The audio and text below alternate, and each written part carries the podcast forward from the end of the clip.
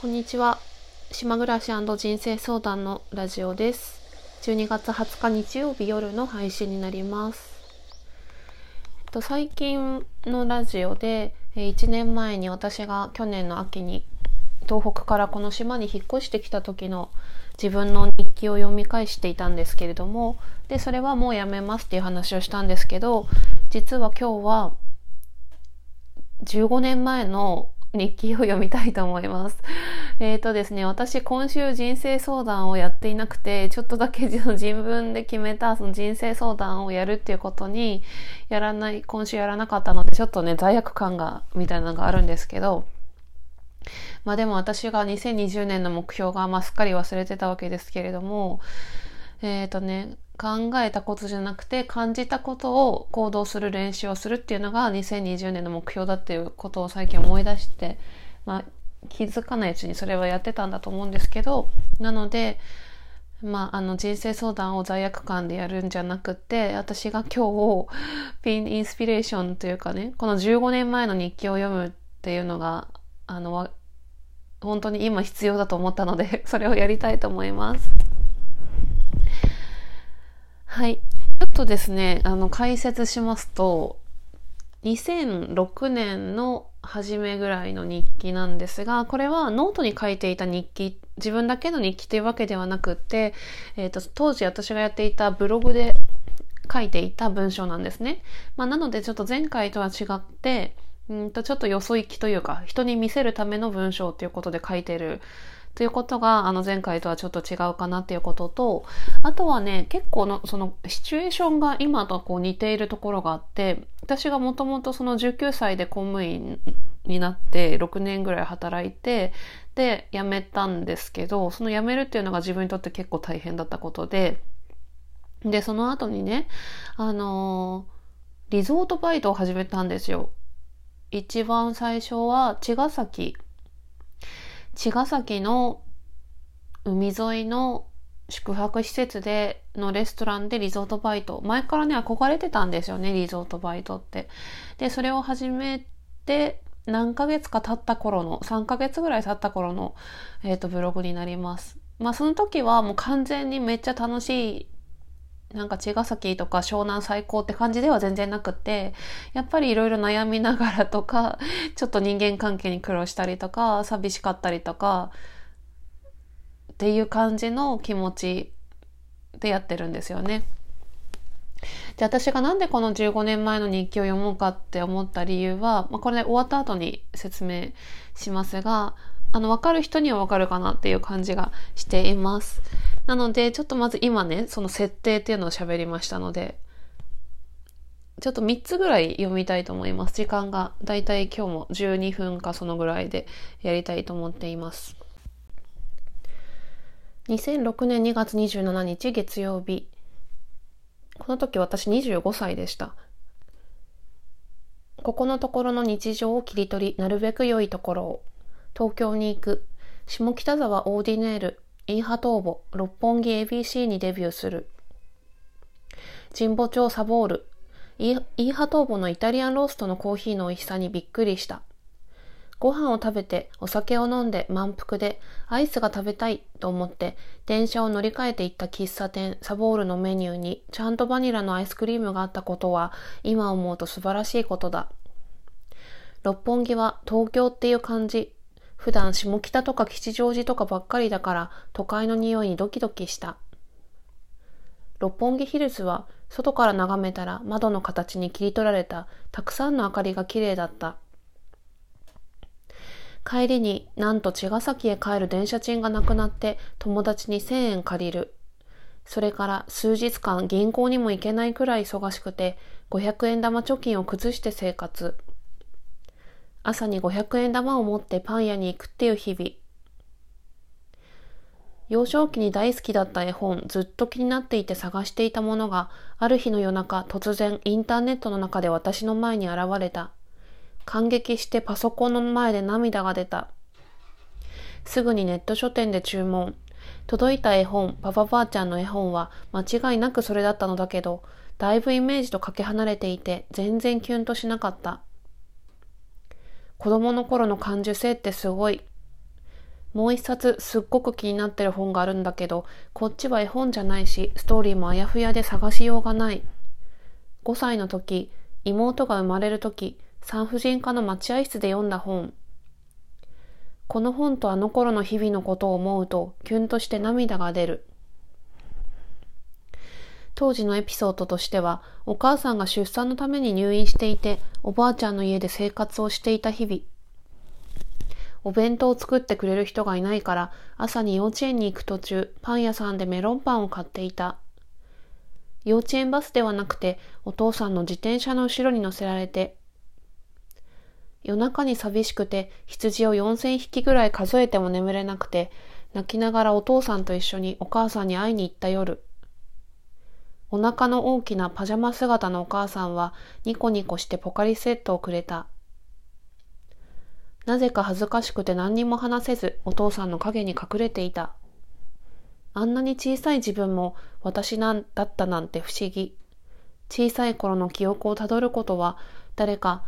仲の良い友達を思うこと気持ちに似ている。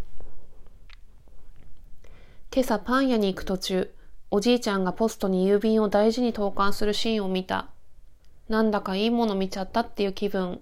そして、そういえば私はポストに手紙を入れる人を見るのが好きだったことに気がついた。こんなことに気がつけるのは気持ちにゆとりがある証拠。今日は胸のつかえが取れて気分が良かった。今日の記録、お休みの日の過ごし方、起き抜けにパン屋へ、接骨院でマッサージ、お母さんの誕生日を思い出してプレゼントを買う、ゴディバのチョコレート、お花、スズランの鉢植え、ベリーの実のリース、観葉植物3つ、映画館、モスに行く、高校生ばっかり、高校生の会話って大嫌い、スタバで手紙を一通書く、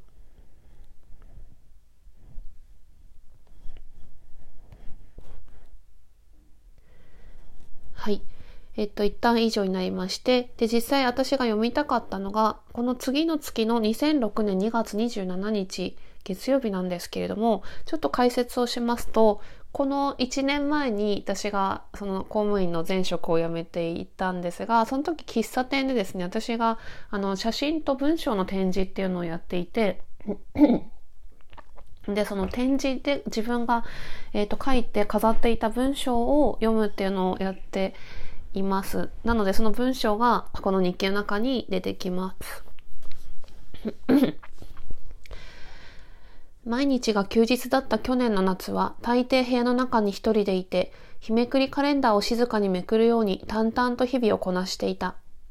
そんな単調な毎日の中にも、ささやかな楽しいことがいくつかあって、それはカラッと晴れた青空の午前中に洗濯をすることとか、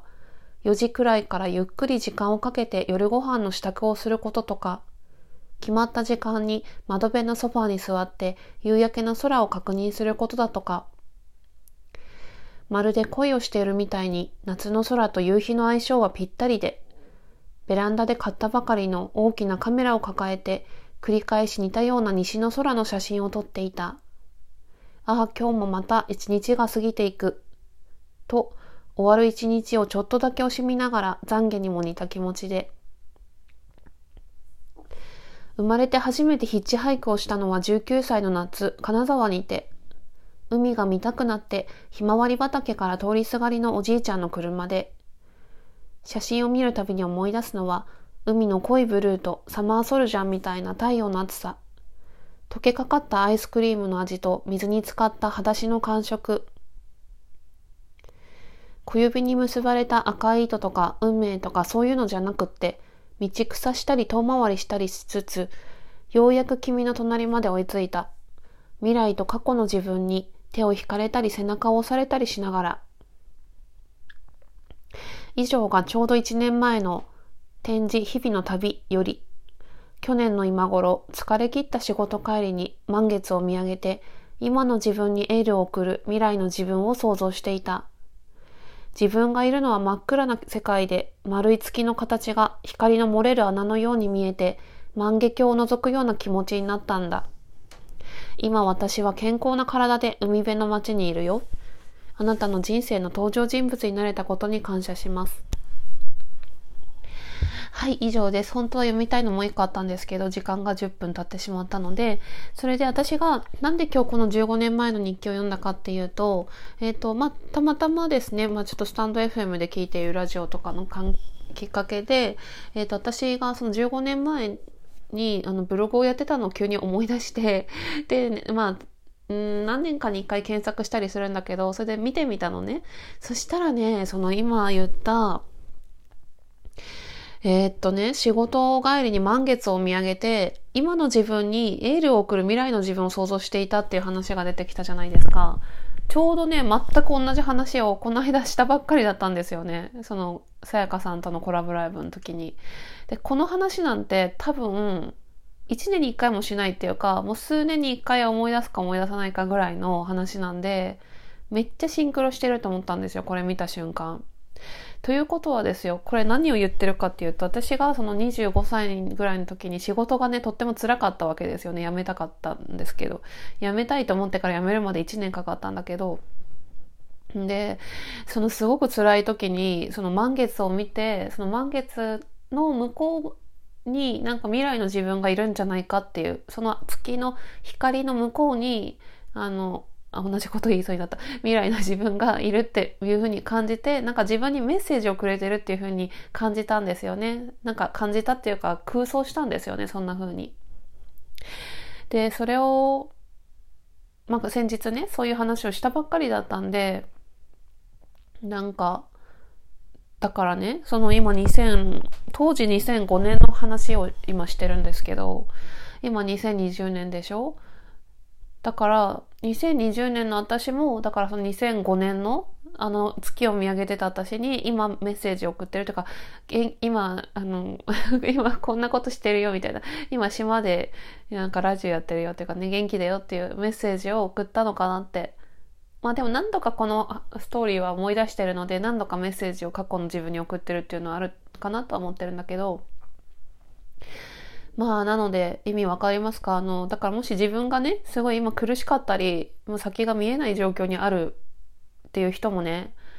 いると思うんだけど、それでもやっぱりその5年後とかちょっと先の未来に目を向けてみると、その時の自分がどんな言葉をかけてくれるかなっていうのを想像すると、ちょっと気持ちがね、明るくなりますよ。うん。で、私のこのアイディアというかこういう考えって、あの、吉本バナナさんがよくその小説とかエッセイとか当時好きでよく読んでいたけども、吉本バナナさんがよく言ってたことで、で、なんかすごくそれが私が好きだったんですよね、そういう考え方が。だから今もね、今、だから私5年後の自分が一切何をしてるか全く想像つかないけど、皆さんはいかがですか？だから5年後の自分が今の自分にどんな言葉をくれるかなっていうか、まあ、大丈夫だよって言ってくれると思うんですけど、うん、なんかそんな風に想像するとすごく楽しいなと思って、だからこの話を思い出したことがめっちゃシンクロしてたんで、今日これを読む必要があると思って読みました。25歳の自分は今の自分と全然違うなって思います。えっ、ー、と、なんか少女性が今より強くて、まだ一人飲みもしてないし、なんか強さがやっぱりまだ少ないというかすごくうんまあ今の方がやっぱり強いかなっていうふうに思ってます。うん、なんかね、まあでもなんか似てますね。やっぱ仕事辞めて突然リゾートバイト行くとか。うん、そうだね。はい。ちょっと待って、喋ってるともうどんどん長くなっちゃうんで、今日はこの辺で終わりにしたいと思います。はい。では今日も聞いてくださいましてどうもありがとうございました。また鼻声になって聞きづらくてすみません。またよろしくお願いします。